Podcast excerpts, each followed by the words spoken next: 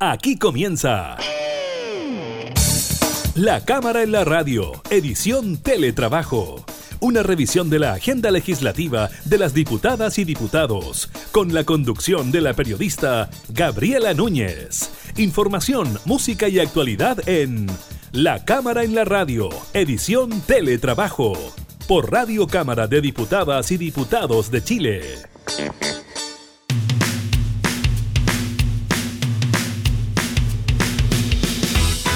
¿Qué tal? ¿Cómo están? Bienvenidos a un nuevo programa de la Cámara en la Radio en esta modalidad de teletrabajo. Los continuamos acompañando con información legislativa, actualidad, datos que tienen que ver, por supuesto, con la pandemia del COVID-19. Precisamente de eso estaremos hablando, de los números entregados por el Ministerio de Salud en cuanto a los nuevos contagiados. También estaremos hablando con el diputado José Miguel Ortiz sobre la tramitación del presupuesto de la Nación, eh, quizás uno de los presupuestos más importantes por el momento por el que atraviesa nuestro país. También le estaremos comentando sobre un nuevo ataque incendiario en la región de la Araucanía. 15 camiones fueron quemados en Angol.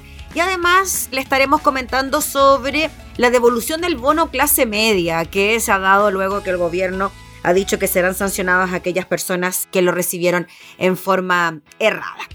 Comenzamos entonces en la cámara, en la radio, en teletrabajo.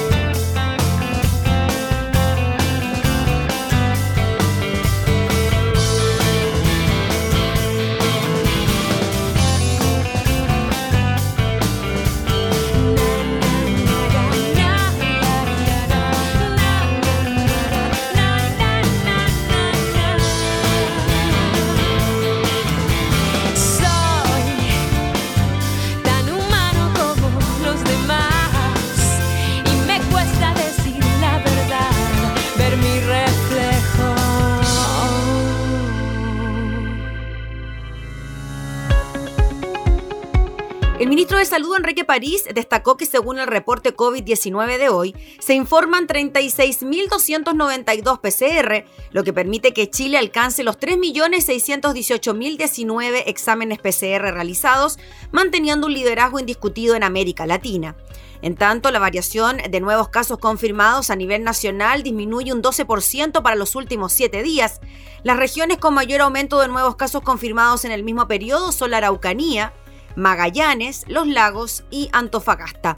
Además, la autoridad sanitaria informó que se reportan 1.750 casos nuevos, de los cuales un 23% se origina por búsqueda activa de casos y un 29% de los notificados son asintomáticos.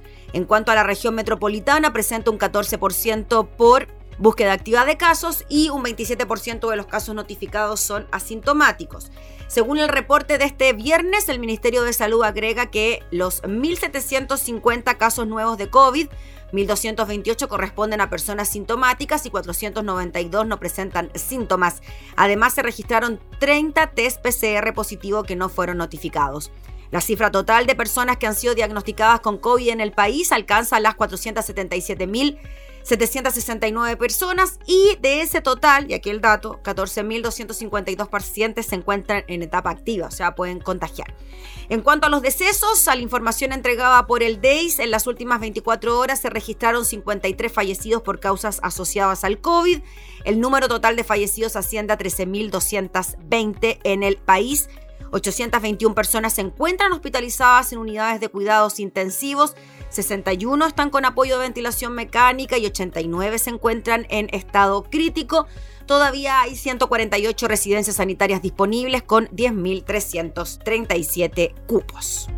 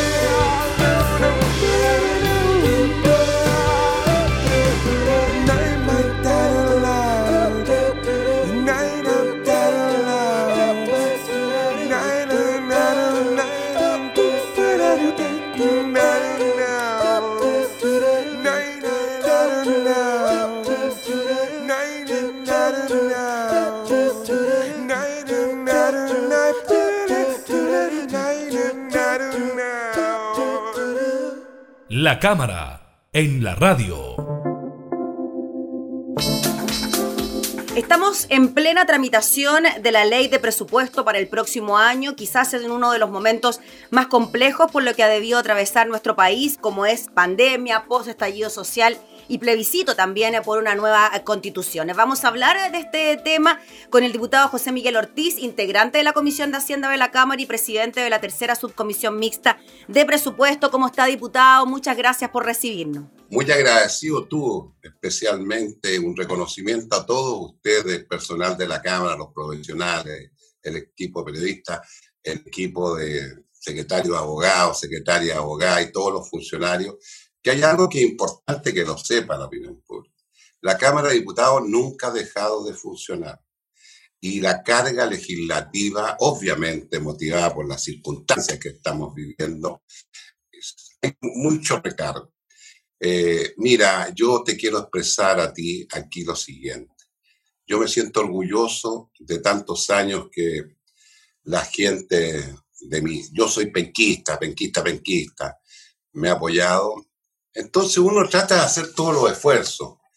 Eh, este, esta es la crisis más grande, más grande, no solamente sanitaria, que es brutal, que hay tantas, miles de personas que han muerto, sino que económica y social en función de la cesantía. Entonces tenemos una doble responsabilidad, legislar en función de la gente.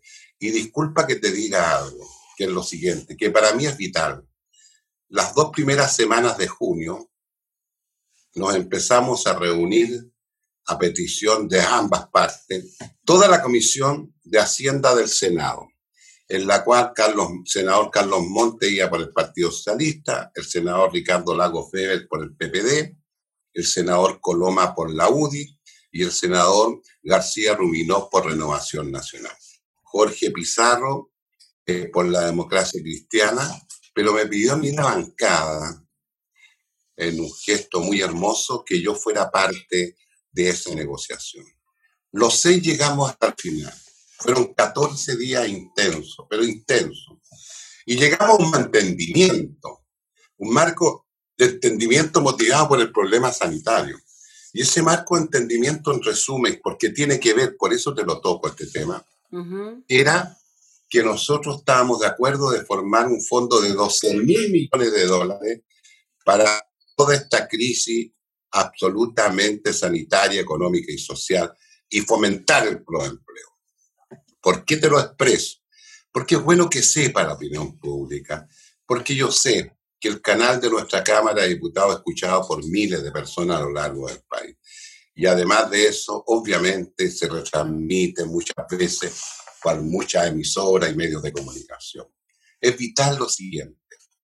El presupuesto que ingresó es de 73.200 millones de dólares. Entonces, en el punto de prensa, legítimamente el señor presidente de la República el 29 de septiembre dio a conocer que esto era un 9,5% en relación al presupuesto actual. Al día siguiente ingresó el presupuesto al 30 el día primero al tiro comenzamos a trabajar, lo que mm. significa los 13 diputados y los 13 senadores que somos la comisión mixta. Eh, y empezamos a trabajar en el informe de, de, la Hacienda Pública, en este caso el señor ministro de, de Hacienda. Estaba con el director de presupuesto y al día siguiente él dio el informe cómo está la chequera fiscal. Nosotros lo clarificamos al tirar el día primero de octubre, señor ministro, con mucho respeto a lo siguiente. Lo que pasa es que cuando acordamos los seis y firmamos eso, de los 25, de los 12 eh, mil millones de dólares, esa plata, 5 mil millones de dólares son los fondos soberanos, porque es bueno que lo sepa la opinión pública.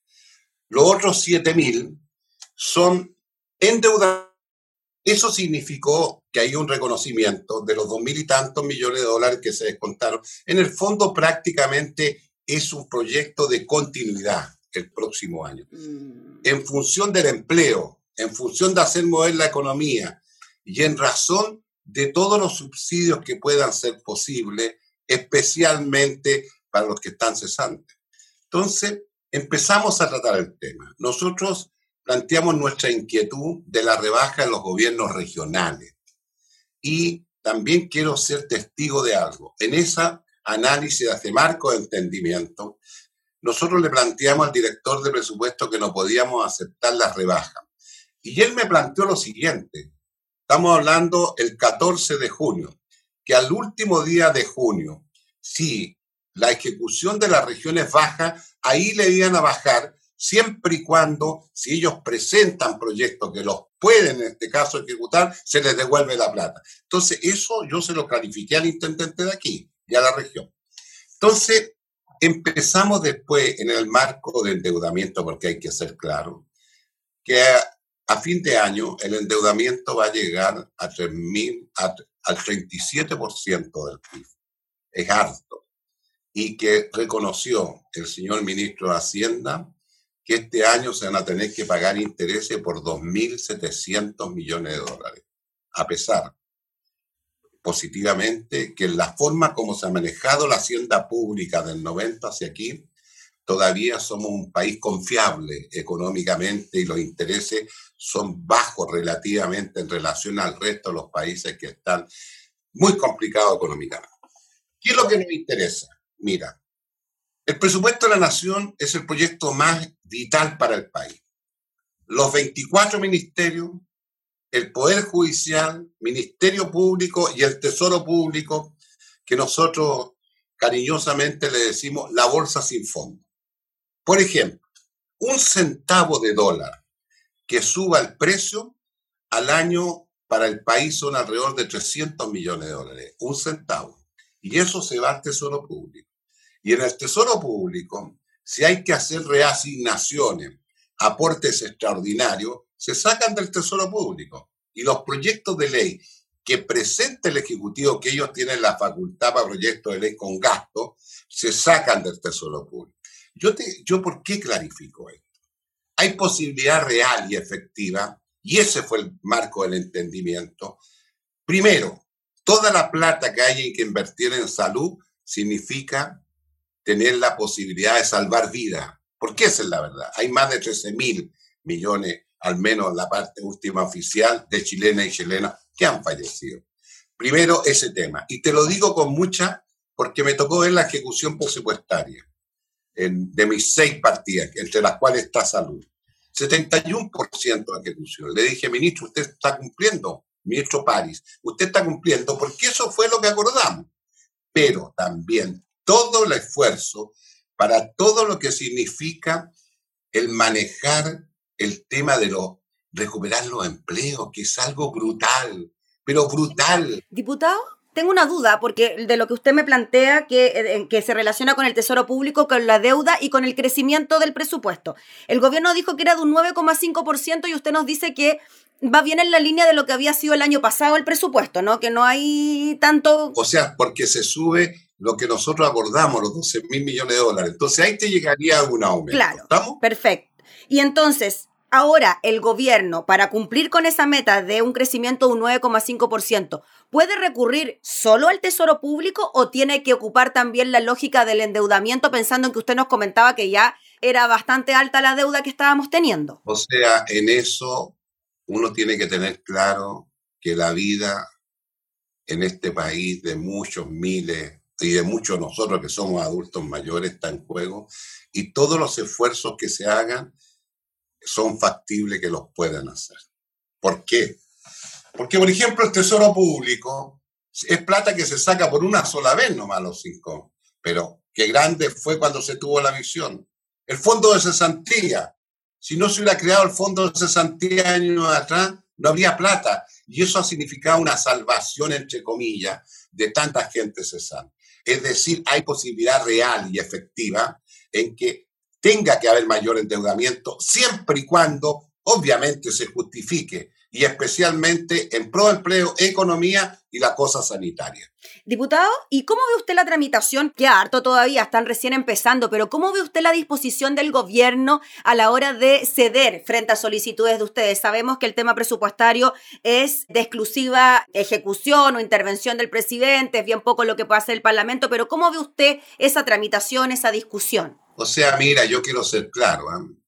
el Congreso y especialmente las subcomisiones y la comisión mixta. En primer lugar, en las subcomisiones analizamos profundamente, y yo te lo digo por experiencia propia, muchas veces hemos conseguido aumentos de financiamiento, pero teniendo claro, uno dialoga, conversa, nos escuchamos y ellos tienen que dar el patrocinio, en este caso las indicaciones, porque nosotros no tenemos esa.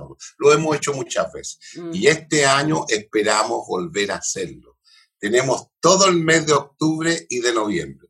En este mes de octubre ya estamos haciendo todo lo que significan las subcomisiones. Yo, por ejemplo, empecé con el Ministerio de Justicia y Derechos Humanos ayer, en la mañana. Ya sacamos algo, que es lo siguiente. Analizamos toda, completa la partida. Pero hay una cosa que nos preocupó. Servicio Nacional de Menores. Disminuyen las plata en un 10,1. Qué terrible eso. Lo, lo planteamos todo. Tomamos la decisión de, en este caso, aprobar todo el resto y el Sename lo dejamos para una sesión especial la otra semana que me toca citar, en la cual van a estar todos los actores y van a estar algunas personas que están en este tema.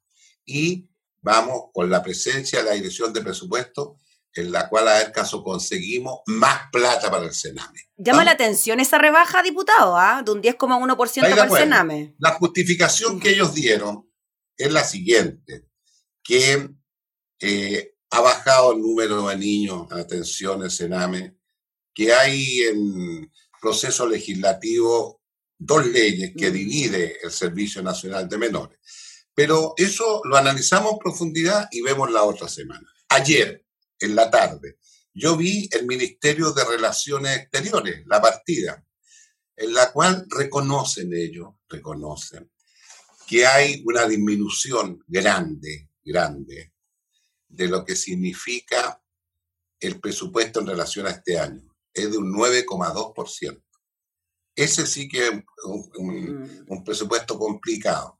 Pero también se dio cuenta en que como está por el tema de la crisis económica, obviamente no hay viático, no hay hora extraordinaria, una serie de cosas que van sumando. Pero según ellos, hay posibilidad que se continúe con todo lo que significa especialmente la parte económica de exportaciones del país que es vital. Y quedó pendiente un capítulo que tiene que ver con los foros internacionales. En este caso, que hay comisiones que están funcionando y que tenemos que cumplir. Así que eso también lo vamos a ver la otra semana con los actores. Mm. Ahora, en unos minutos más, me toca ver el Poder Judicial y después el Ministerio Público. Y el lunes, Ministerio de Trabajo y Previsión Social, que es un gran ministerio, y al otro día el Ministerio de Salud. O sea, a usted le tocan puras partidas fáciles, puros ministerios complicados, diputado. Muy fácil. Mira, eh, a ver, yo tengo, a ver, yo tengo confianza. Mm. No es que tengo mucha confianza que en este proyecto vamos a mejorar las cosas que nos interesan.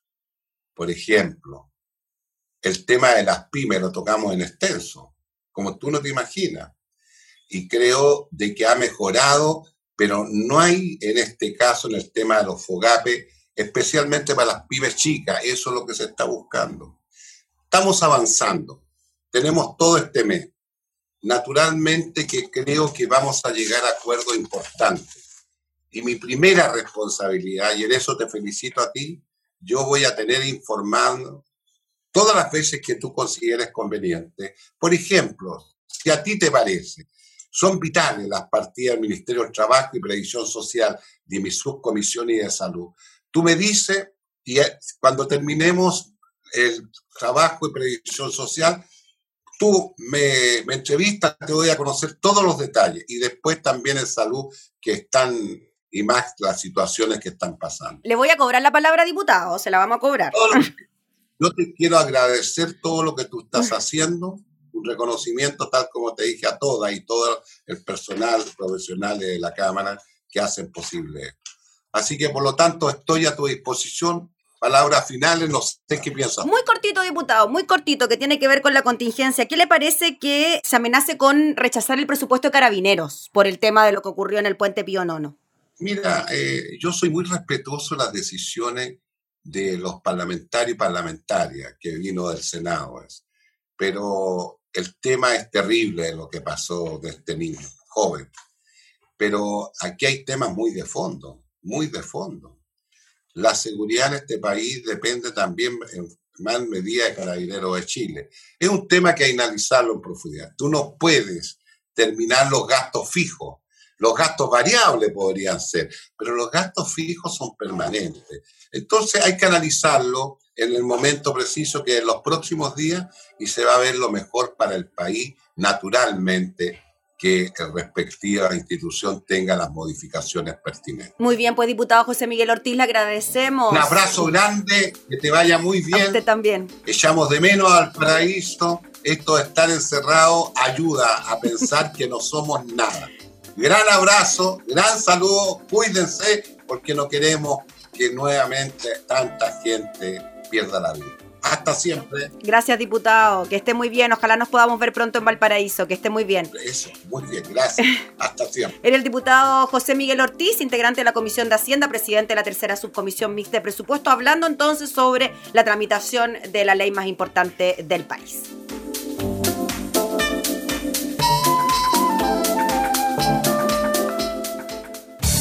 Estás escuchando La Cámara en la Radio, edición Teletrabajo con la conducción de la periodista Gabriela Núñez.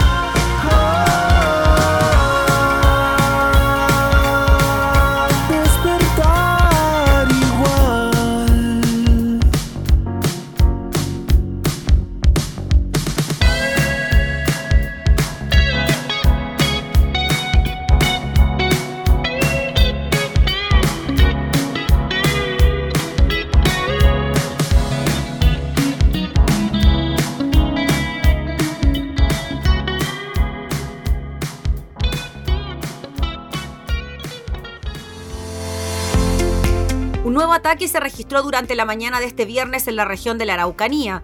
De acuerdo a la información entregada por el dueño del lugar afectado, Gerardo Cerda, 15 camiones fueron siniestrados al interior de un campamento ubicado a un kilómetro de la ciudad de Angol, el cual también resultó con daños. En esa línea, el empresario aseguró que las instalaciones albergan a más de 130 máquinas y que hace meses había recibido amenazas de quema.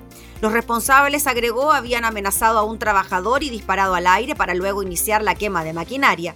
Esta es la realidad que estamos viviendo en la región. Una cantidad importante de maquinaria de trabajo fue destruida. Este es el abandono en el cual este gobierno tiene a la región, dijo el empresario, que cortó el país en la mitad y se olvidó que existe esta región.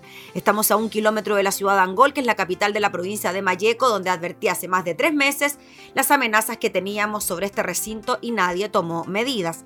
Agregó que este es el resultado, cero gestión y labor investigativa. Hoy queda una cantidad importante de trabajadores sin su fuente trabajo, eh, pequeños empresarios que tenían sus máquinas aquí y que fueron destruidas. Tras el incidente reportado a eso de las 7.20 de la mañana, llegó al lugar personal de bomberos, carabineros, también el fiscal Enrique Vázquez.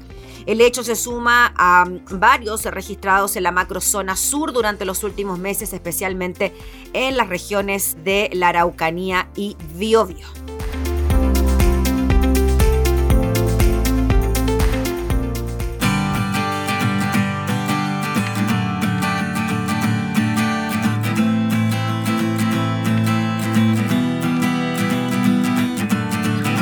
Me arrebataste la vida. La tienes en tu cocina y me dibujas a carbón. La mía, tan llena de suicidas, discuten a escondidas, resuelven a dónde voy. Vida, devuélveme la vida Adentro de una piscina tengo flotando mi corazón.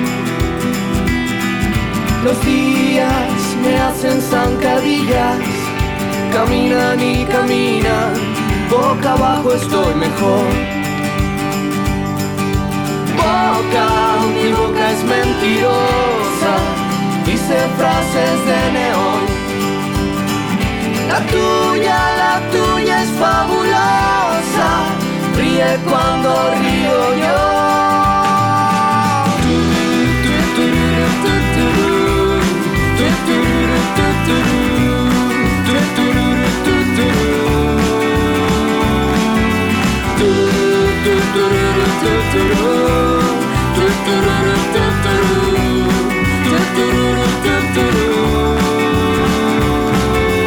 Vida, me arrebataste la vida la tienes en tu cocina y me dibujas a carbón. La mía, tan llena de suicidas, discuten a escondidas, resuelven a dónde voy. Boca, mi boca es mentirosa, dice frases de neón. La tuya, la tuya es fabulosa llora cuando lloro yo. La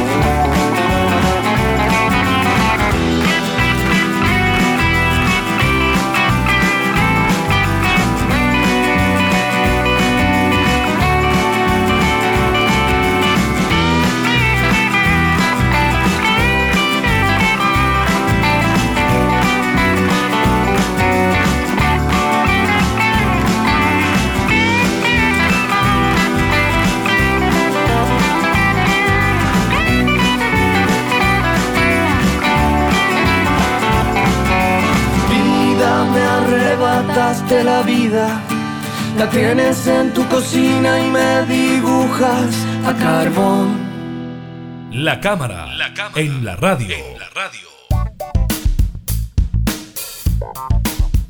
Vamos con dos informaciones. Una tiene que ver con el bono clase media. Ya casi 15 mil personas lo han devuelto. Esto luego de que el Servicio de Impuestos Internos informó el mecanismo para restituir los dineros entregados en forma fraudulenta a 437.703 trabajadores dependientes. 15.000 de ellos lo han devuelto. El monto restituido hasta ahora incluye parte de los reintegros que se realizaron este jueves y además los movimientos en el sitio dispuesto para revertir el beneficio aumentaron tras difundir el problema a los beneficiarios y a notificar a los contribuyentes. Cabe recordar que el procedimiento para devolver los montos se realiza sin reajustes, multas ni intereses a través de una plataforma en la página web de la Tesorería General de la República que está habilitada hasta el 30 de noviembre. Posteriormente se determinarán acciones contra quienes no devuelvan el dinero. De momento, la fiscal regional de los lagos, Carmen Gloria Whitwer, está a cargo de la investigación de esta obtención fraudulenta a partir de la denuncia del servicio fiscalizador. Ante este reporte, el fiscal nacional Jorge Abbott ofició al director del Servicio Impuesto Interno Fernando Barraza a principios de mes para solicitar el listado completo de quienes incurrieron en irregularidades. Otra noticia relacionada con el trabajo legislativo, finalmente la Cámara de Diputados envió a comisión mixta el proyecto de ley de migración y extranjería tras rechazar las modificaciones que introdujo el Senado. De esta forma, será dicha instancia la que deberá resolver las diferencias que surgieron durante su trámite legislativo.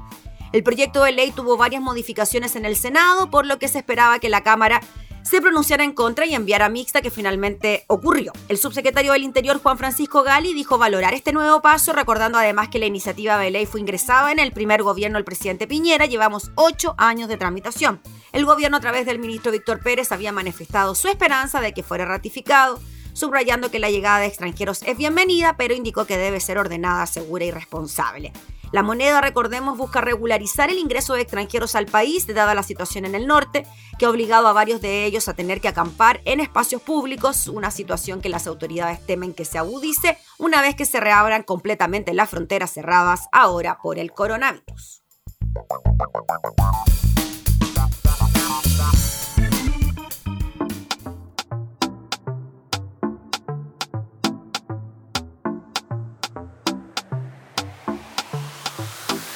Tiempo es aquí, el momento es aquí. No pierdas tus ganas, disfruta tu vida, puedes ser feliz. Porque cuando la pena te ahogue, piensa que puedes salir.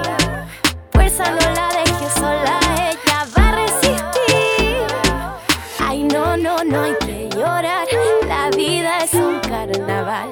Ay, ay, ay, hay que botar todo lo malo para afuera.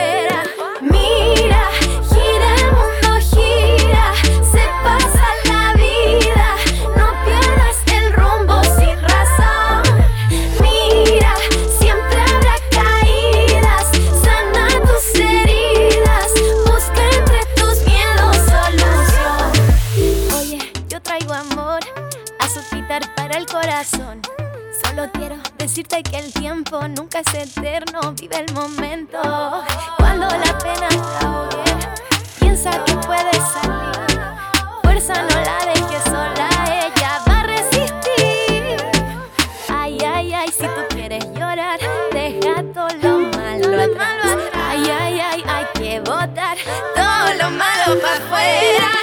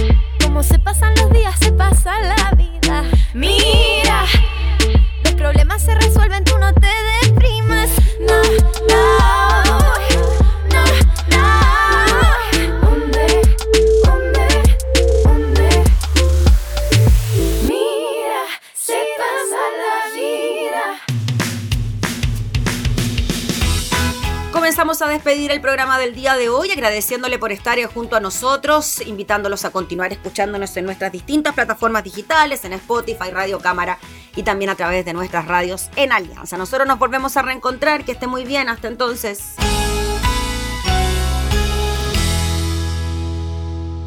Hemos presentado La Cámara en la Radio, edición Teletrabajo. Una revisión de la agenda legislativa de las diputadas y diputados, con la conducción de la periodista Gabriela Núñez. Información, música y actualidad en La Cámara en la Radio, edición Teletrabajo, en Radio Cámara de Diputadas y Diputados de Chile. Hoy más que nunca, acercando las leyes.